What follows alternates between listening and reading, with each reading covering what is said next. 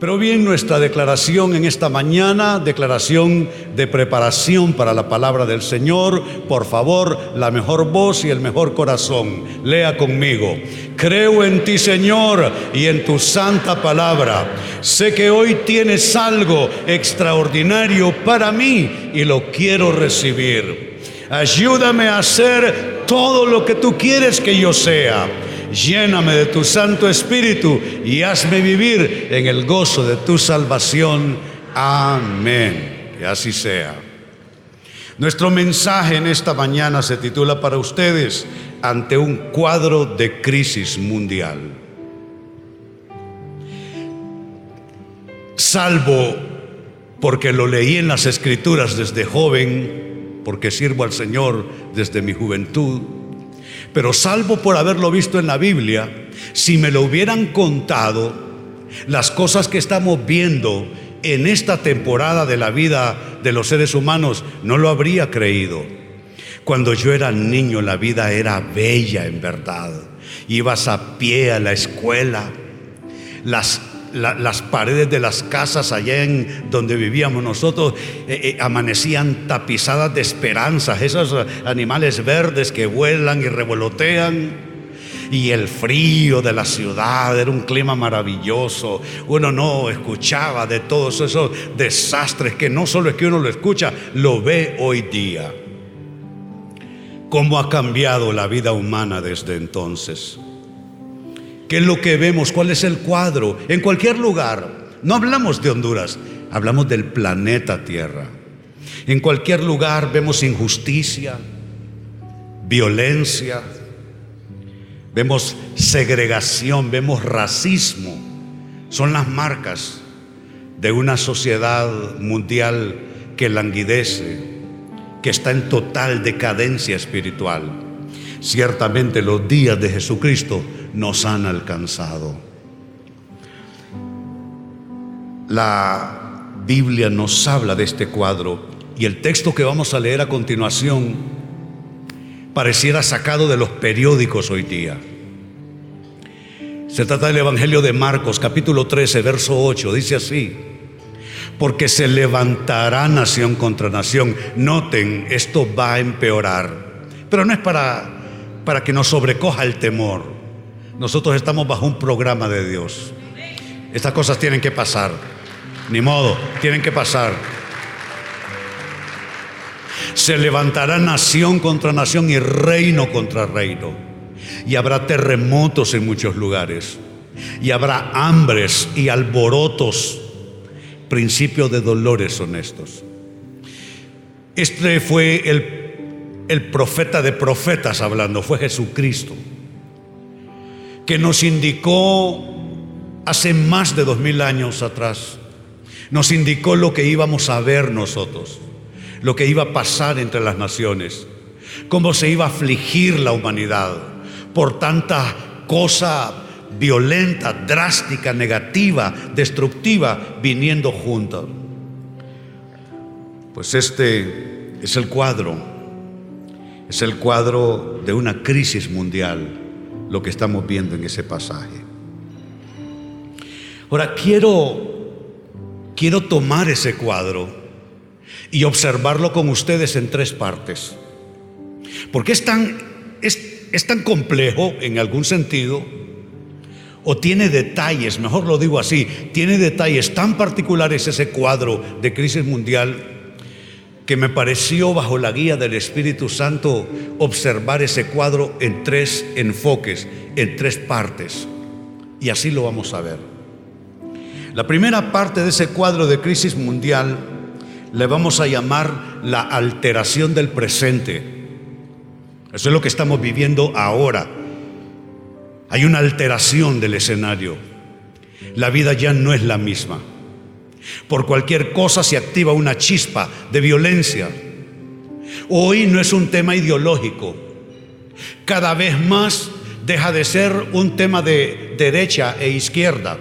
Es un tema de una erupción espontánea de descontento, de violencia. Ya no es ideológico. Es simplemente lo irritada que está la vida humana. Es como si se tratase de una alergia moral, espiritual, social, política. Es una alergia, es como una, una especie de, de peste, de plaga. Y sobrecoge a todos los seres humanos. Le llamo a esto la alteración del presente. Y noten cómo el texto nos muestra esa primera parte del cuadro. Ahí en Marcos, donde hice la lectura inicial, introductoria, nos dice capítulo 13, entre los versos 7 y 8, lo siguiente, que por cierto les digo algo antes de leer. Mateo capítulo 24 y Marcos 13 son pasajes que debemos de estar leyendo de continuo en esta temporada. Pues bien, dice ese texto, versos 7 y 8, mas cuando oigáis de guerras y de rumores de guerras, no os turbéis. ¿Cuál es la asignación? No hay que turbarse. No hay que ponerse nervioso como la gente allá afuera. La gente nerviosa, la, la gente allá afuera tiene razón de estar nervioso. Ellos no tienen esperanza. Ellos no tienen un escrito está. Nosotros tenemos la palabra de Dios que es nuestra herencia y es nuestro norte y es nuestra dirección. Tenemos que alegrarnos porque Cristo va a volver. ¿Cuántos se alegran porque Cristo va a volver? Hay creyentes que están tan apegados a este mundo que no quieren que Cristo vuelva. Les gusta mucho cómo está la cosa hoy día pero tenemos que amar su venida. Dice, cuando oigáis de guerras y de rumores de guerras, no os turbéis porque es necesario que suceda así. ¿Cuál es la frase destacada? No los escucho. Es necesario que suceda así, pero aún no es el fin. Es solo la alteración del presente. No es el fin.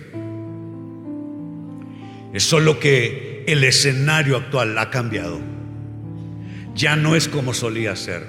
Algo ha pasado en el proyecto de Dios y una hoja se dio vuelta.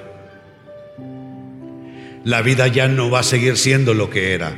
Una hoja se dio vuelta en el proyecto de Dios para la humanidad. Es necesario que suceda así, pero aún no es el fin. Tengo dos comentarios a esa parte del cuadro la alteración del presente. Mis comentarios son estos. Hay señales feas en la tierra, definitivamente sí. Esto no es algo que se disfruta. Claro que nos, nos inquieta, claro que sí. No somos de acero, no somos máquinas.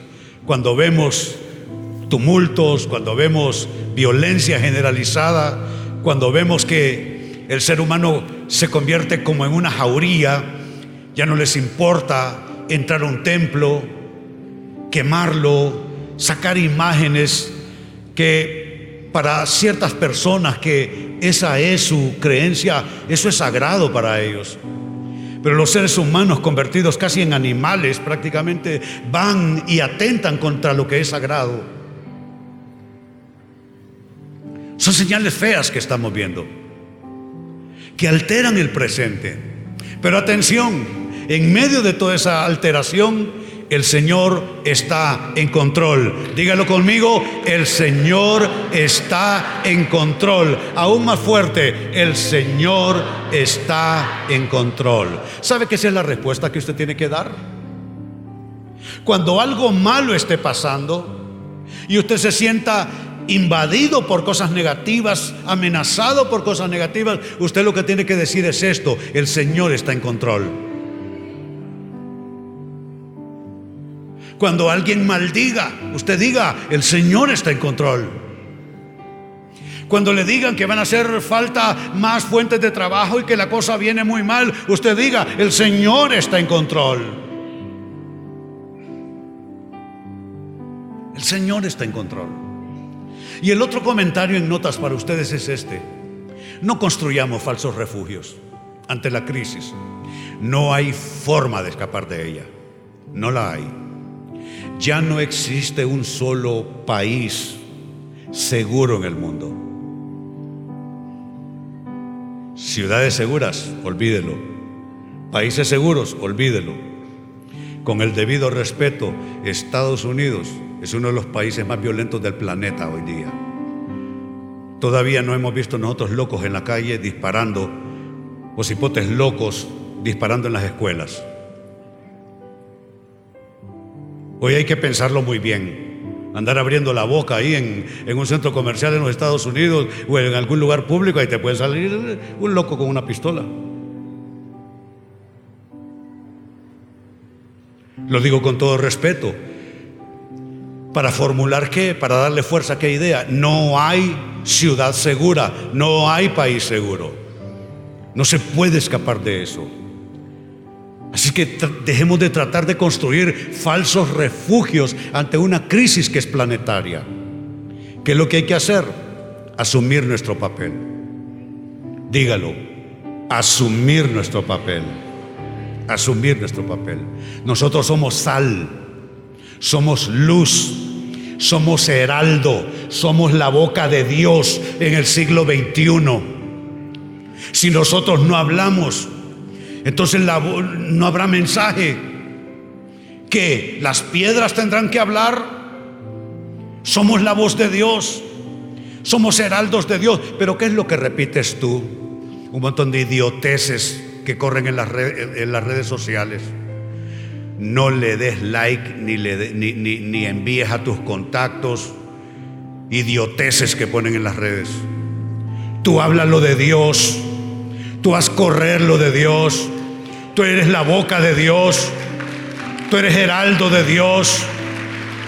Tú eres la trompeta de Dios. Asumamos nuestro papel. Asumamos nuestro papel. Pues esa es la primera parte del cuadro, es la alteración del presente.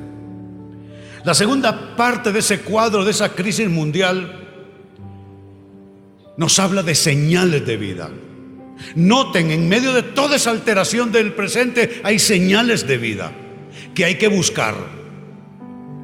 Lo que estoy diciendo es que tú no te intoxiques ni te envenenes con las noticias malvadas que ponen en los medios de comunicación. Tú no comas carroña como te dije el domingo anterior. Tú tienes que buscar en medio de la crisis, en medio de la adversidad, en medio del conflicto, busca las señales de vida. ¿Por qué? Porque ahí está Dios. ¿Sabe que es una decisión cada mañana? Porque te inundan con noticias desde la mañana. Te inundan con noticias. Si te dejas, te envenenan de entrada. ¿Sabe qué es la decisión cada mañana? Buscar tú las señales de vida, las señales de Dios. Si no, vas a quedar igual que la gente allá afuera, perdida, atrapada en la vorágine de la violencia, lucha intestina, política, social, de todo tipo. Tú tienes que buscar las señales de vida. Ahí está Dios. Mira cómo lo dice Marcos 13, que estamos leyendo, versos 28 y 29. Dice, de la higuera aprender la parábola. Hay cosas de las cuales uno puede aprender, pero no aprendes de aquello que es distorsión, aquello que es cosa bizarra que te presentan en los medios. No, tú aprendes de la parábola, dijo Jesús. Tú aprendes de las señales de Dios, de los signos de Dios, de la voz de Dios es que aprendes. De la higuera aprender la parábola. Y noten lo que dice Jesús. Cuando ya su rama está tierna, Destaco para ustedes esas palabras, rama, tierna, brotan, hojas. Cuando ya su rama está tierna y brotan las hojas, sabéis que el verano está cerca. A finales de los años 40 y principios de los 50 apareció una teología donde aplicaban este texto que estoy leyendo para ustedes a Israel como una señal. Y efectivamente, por supuesto que sí, esa era una aplicación, pero no la única. Pero no la única. Hay una parábola. Una parábola es una historia contada para enseñar una lección, para enseñar una verdad, un principio espiritual. Jesús muchas veces enseñó por parábolas. Y mire lo que está diciendo Jesús, que hay cosas que te pueden enseñar, hay parábolas que se están todos los días diciendo en este tiempo y de esas parábolas tú puedes aprender. Pero yo te pregunto, ¿de quién estás escuchando qué? ¿Cuál es el vocero que tú escuchas? ¿Cuál es el mensajero que tú escuchas? Tú tienes que decidir cuál es tu mensajero, cuál es tu mensaje, cuál es tu parábola, de dónde viene la voz de Dios. Hay muchas voces levantándose en los medios masivos de comunicación, la industria del cine, de la televisión, la prensa, la radio, las redes sociales. Hay muchas voces levantándose. Tú no puedes, no puedes dejar que, que te confundan tu espíritu. Tú tienes que buscar dónde está la parábola de Dios. Dice cuando ya su rama está tierna y brotan las hojas, son señales de vida. Sabéis que el verano está cerca. ¿Y saben a qué se refiere con que el verano está cerca? Es su venida. Es su venida. Hay cosas que nos van indicando en qué temporada estamos. Yo ya he vivido suficiente como para haber notado distintas temporadas en la vida humana. Cuando yo era niño, esa fue una temporada. Luego yo entré a la adolescencia y fui parte de la contracultura hippie en los años 60 al final de esa década. Esa fue otra temporada para la humanidad. Ahí se rompieron ciertos diques morales que contenían a la humanidad y entramos en una nueva moralidad. Yo viví en comunas hippies cerca de cuatro años, viviendo en promiscuidad sexual y drogándonos todos los días. Era parte de aquella contracultura. Yo he visto, ya he vivido suficiente para, como para ver las distintas temporadas de la humanidad. Con el tema de la internet, las redes sociales, se inicia otra, otra nueva temporada.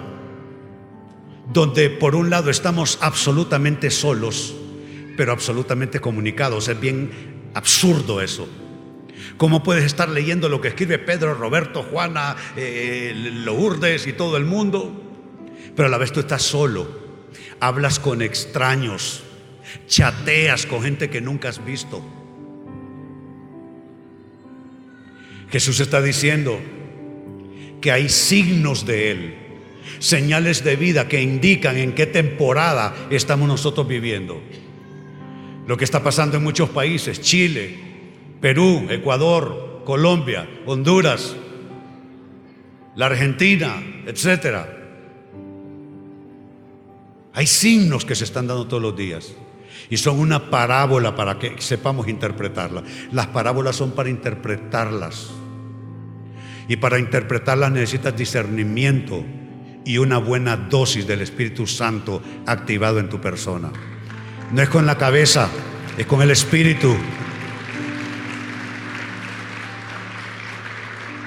Así es que dice, sabéis que el verano está cerca. Así también vosotros cuando veáis que suceden estas cosas, conoced que está cerca a las puertas. Amados, Cristo está cerca a las puertas. No le tememos, anhelamos su venida. Anhelamos su venida. A Él no lo eligen cada cuatro años. Él es el rey soberano de todas las cosas, es el dueño de toda la creación, Él es el dueño real de Honduras, no son los narcotraficantes, Jesucristo es el dueño de esta parcela que le llamamos Honduras. Así es que ahí está la segunda parte del cuadro, las señales de vida que hay que buscar porque Dios está allí. Ese cuadro de la higuera, lo digo en notas para ustedes. Ese cuadro de una higuera es un cuadro de seguridad y de esperanza. Hojitas verdes, tallitos verdes, ramitas lindas. Es un signo de esperanza, de seguridad en nuestro Dios. ¿Qué señales estamos viendo en medio de todo ese desastre planetario. Las señales de vida ahí están, en medio de la adversidad. Políticos que oran, porque no es verdad que todos los políticos sean corruptos. Hay alta corrupción, pero no solo en la política, hay alta corrupción en la vida humana, corrupción en el deporte, en las religiones, en la política, en la economía, en la ciencia. Hay gran corrupción. A principios del siglo pasado, del siglo XXI, nos convencieron con que uno desayuna Y mejor no les hablo de eso porque no es mi tema.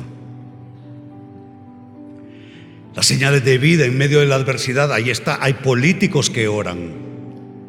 Hay jóvenes que aman a Dios. A ver, los jóvenes que aman a Dios, ¿dónde están aquí? Hay jóvenes que aman a Dios. Hay matrimonios sólidos. Hay cristianos de buen testimonio. No todos los cristianos somos fantoches. Hay gente que ama a Dios, quiere obedecer a Dios, se deja tratar por Dios. Cristianos de buen testimonio, pregunto yo en esta mañana, ¿dónde están los que quieren ser con la ayuda del cielo cristianos de buen testimonio? No esas personas con dobleces no, personas que lo que son, son en todo lugar. Son cristianos y hacen negocios como cristianos. Son cristianos y en su trabajo actúan como cristianos. Son cristianos y con sus amigos actúan como cristianos. Son cristianos y en su intimidad, donde nadie está para fiscalizarlo, ellos saben que están haciendo la voluntad de Dios, no matter what, no importa lo que cueste. Ahí están las señales. Entonces esa segunda parte del cuadro, lo primero es alteración del presente, lo segundo señales de vida, que hay que saber leer e interpretar de la parábola, aprender la lección, dijo Jesús. Y la tercera y última parte de ese cuadro de crisis mundial, la necesidad de vigilancia. La necesidad de vigilancia. Ese capítulo 13 de Marcos que les estoy recomendando tanto leer, dice así, versículos 33 al 37, mirad, velad, orad. ¿Cómo dice? De nuevo. No los estoy tratando como escueleros, ¿eh? Simplemente quiero que interioricen, que internalicen lo que estamos leyendo. Estas tres palabras son importantes. Mirad, velad, orad. Mirad tiene que ver con discernir. Hay quienes miran y no están interpretando bien lo que está pasando. Creen que es cosa de, de políticos, de partidos políticos, de ideologías. Mirad, hay algo que está detrás de todo eso no lo duden. Velad tiene que ver con concentración. Cuando estás velando, lo que grafica ese vocablo es estar despierto cuando los demás duermen. Jesús les dijo a sus discípulos, velad, porque se durmieron en el huerto del Edén, del, del Getsemaní. Velad es concentración. No podemos andar como bobos en medio de un mundo en crisis. No podemos. Y el tercer vocablo, orad, y eso es poderoso, eso es importante. Cuando iniciamos este año de renuevos, este año 2019, que ya casi termina, Dios me dio una palabra. Me dijo René, este año de renuevos también significa cambiar ciertos patrones para que los renuevos vengan. Y Él me cambió patrones de oración yo nunca he sido nocturno para orar, sino tempranero. Si usted me dice que a las 3 de la mañana me levanto, no hay problema, tengo la disciplina. Pues no, no, soy, no he sido nocturno para orar, pero cuando comenzó el año de renuevos, Dios me dijo, te voy a cambiar tus, patrones de oración. Ahora, aparte de orar en la mañana, vas a orar por las noches, no me, no me encendés la tele. Yo miro tele con mi esposa todas las noches. Solo somos ella y yo en la casa. Y vemos tele hasta que nos aburrimos. Pero de ahí nos vamos con, con la luz apagada. Orar a Dios hasta que el sueño vence. No, no, no, perdón, no, no. Yo sé, les agradezco, pero no es para que me aplaudan. Solo les estoy contando, nada más. Orar, qué importante. Así es que ahí está, mirad, velad y orad, porque no sabéis cuándo será el tiempo.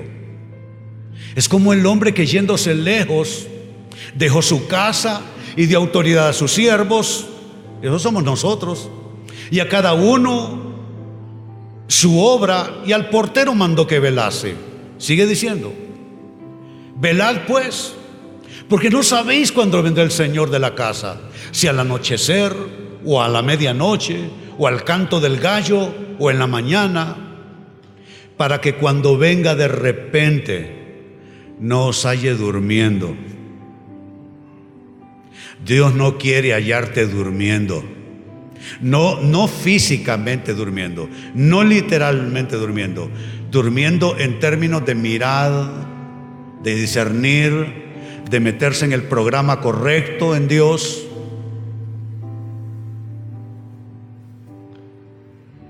No os halle durmiendo. Y oiga esto. Y lo que a vosotros digo, eso eran sus discípulos, a todos lo digo, velad. Toque a alguien ahí y dígale, velad. Y si es un dormilón, diga, velad, dormilón.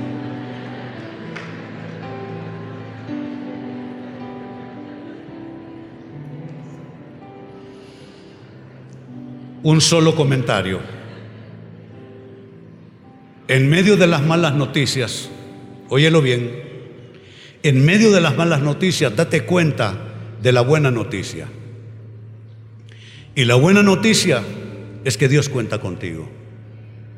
Para mí es una bendición pensar que Dios pueda servirse de algo que yo puedo hacer. ¿Quién soy yo? ¿Quién eres tú? Para que Dios pueda ocupar algo de nosotros.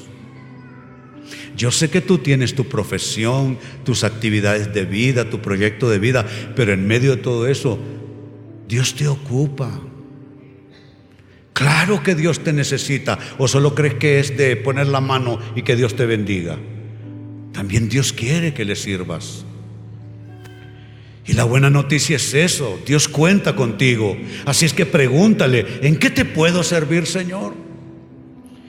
¿Qué tal si hacemos la pregunta todos a una voz? ¿En qué te puedo servir, Señor? A algunos casi se les caen los dientes, por decirlo.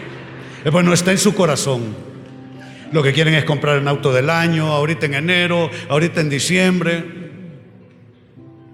Lo que quieren es el nuevo tele que están ofreciendo en estos días. Quiero uno de 70 pulgadas, pastor.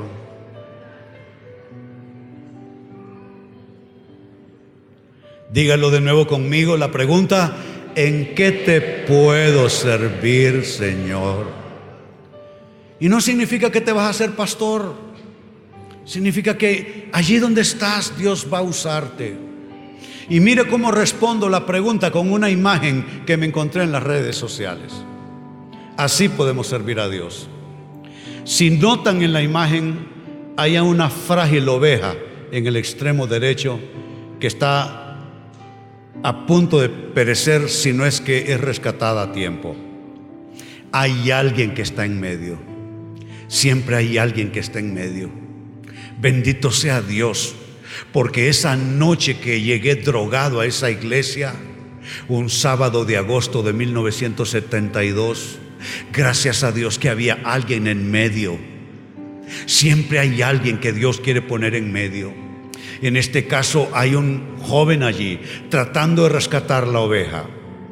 La oveja representa un alma humana. El joven en medio es un misionero.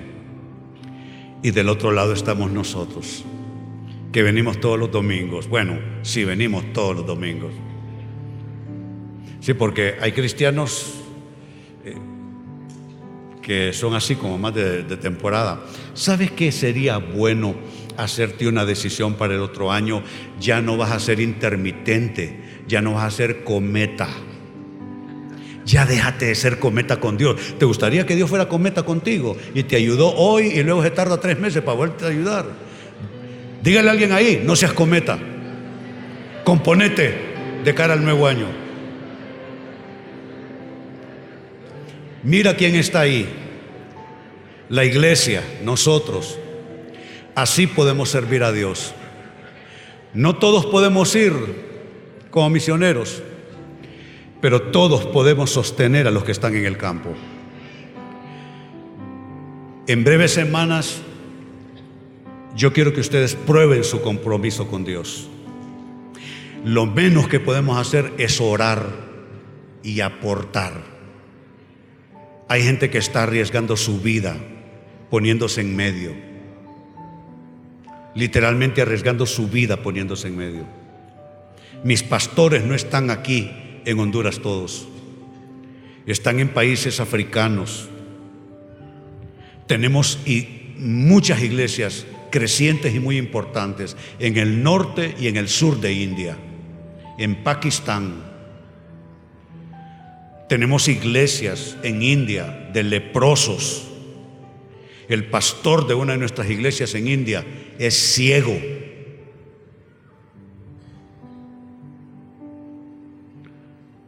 O sea, no crean que es la, la parte más difícil la nuestra, es la más fácil más bien. Pero noten el cuadro completo. Hay almas que deben ser rescatadas. No todos estamos, por distintas razones entendibles, podemos estar en medio como misioneros, pero como iglesia debemos estar todos. Le pedí al obispo Moya, por si ustedes no saben, nuestro presbítero allá en Chile, el reverendo Sergio Moya es presbítero para nosotros, pero en su país él es un obispo. Y le pedí al obispo Moya que esté con nosotros en estos días dentro del proceso de antesala. Y el día de nuestra celebración misionera, porque de primicia misionera olvídense, eso ya no existe, ya le dimos vuelta a la página, no se llama primicia, se llama celebración misionera y particularmente se llama Celebremos las Naciones para Cristo. Así se llama. Y, enfatizamos el, aspecto de celebración de la predicación del Evangelio.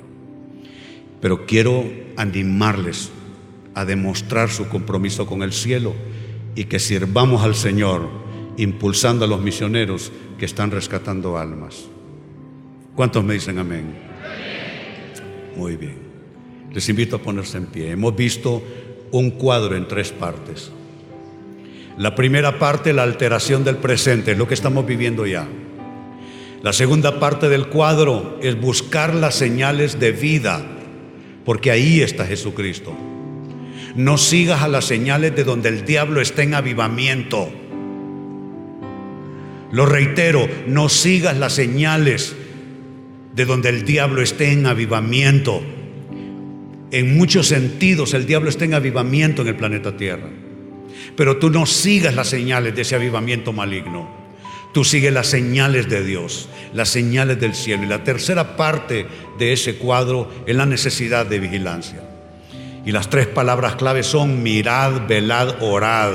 Dígalo conmigo, mirad, velad, orad. Así como estamos, alzamos nuestras manos.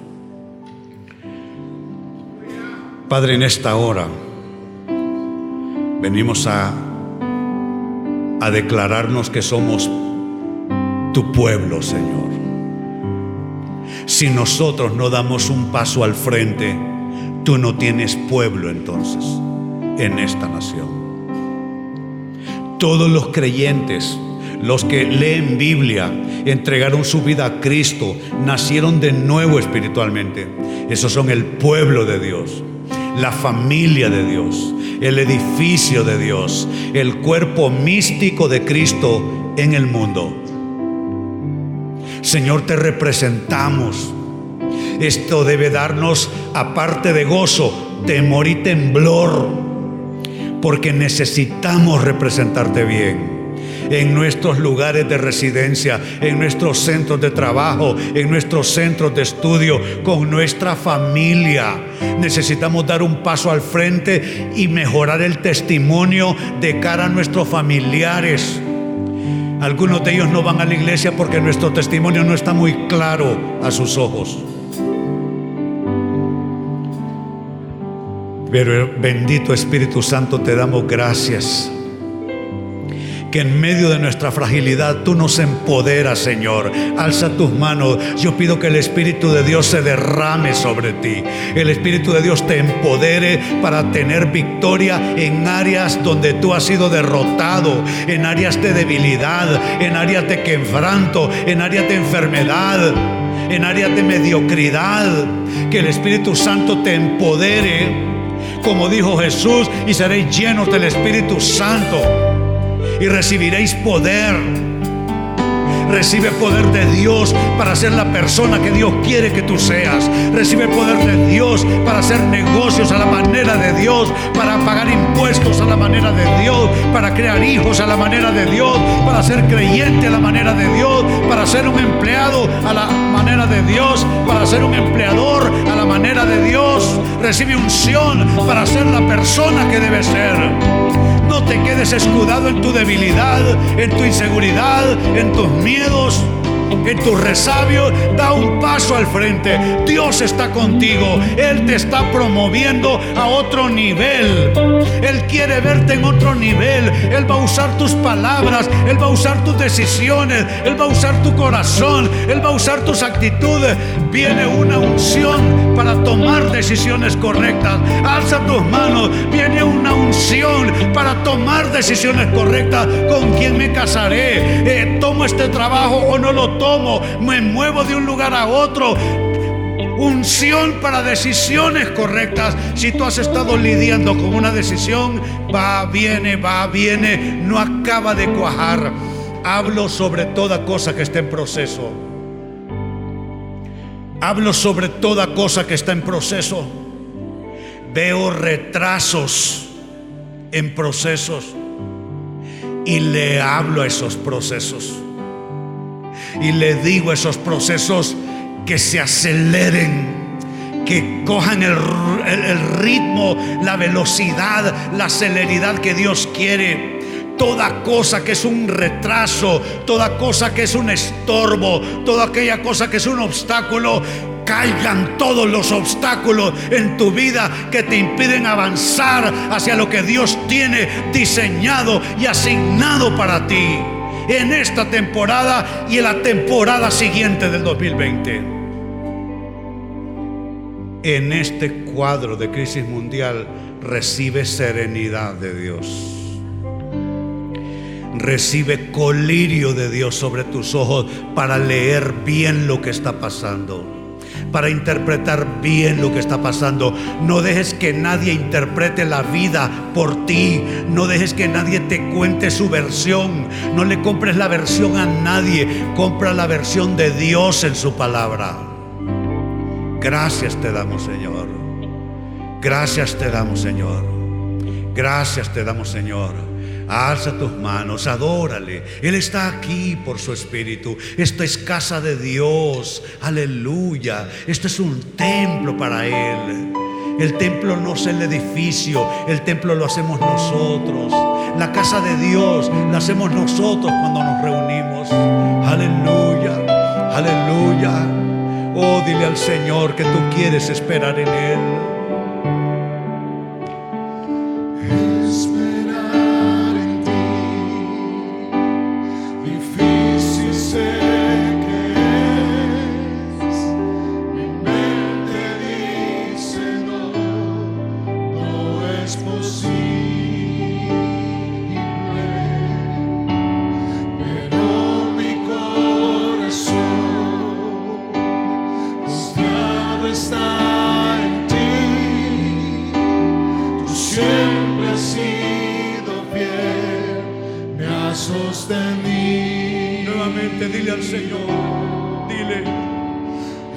esperar.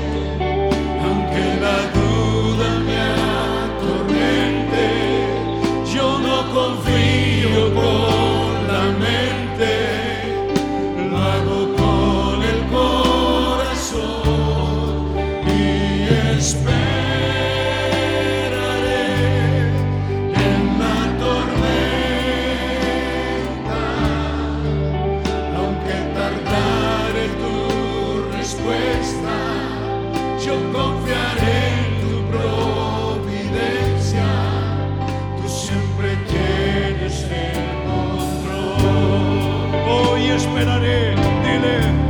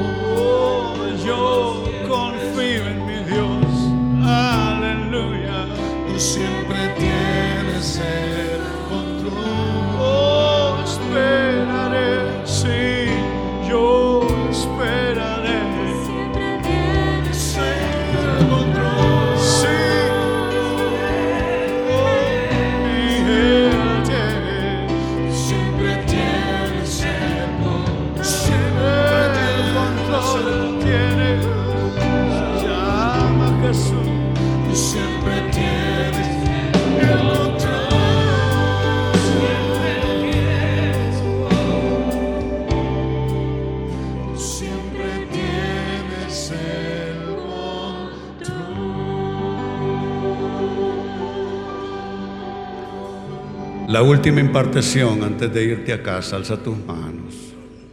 El Señor esté a tu lado.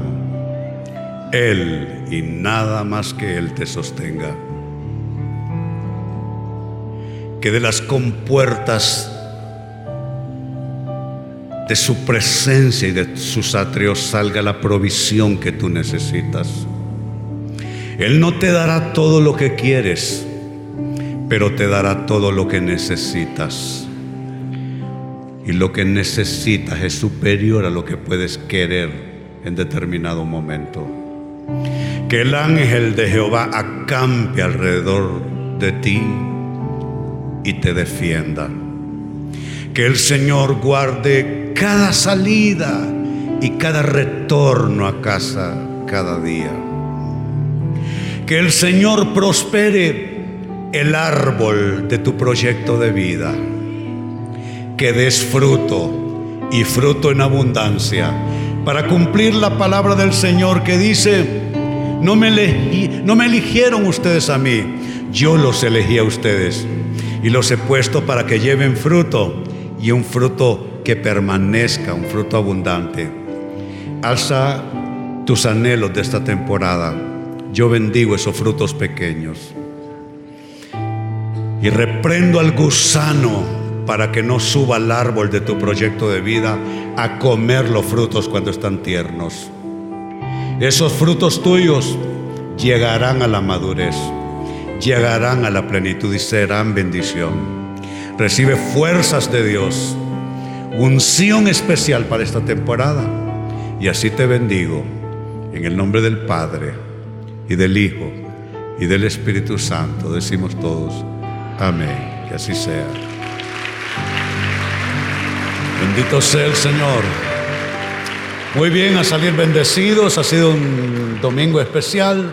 Tengan una semana bendecida y les recuerdo, estaremos aquí el próximo domingo, la hora 11 de la mañana. Dios les bendiga.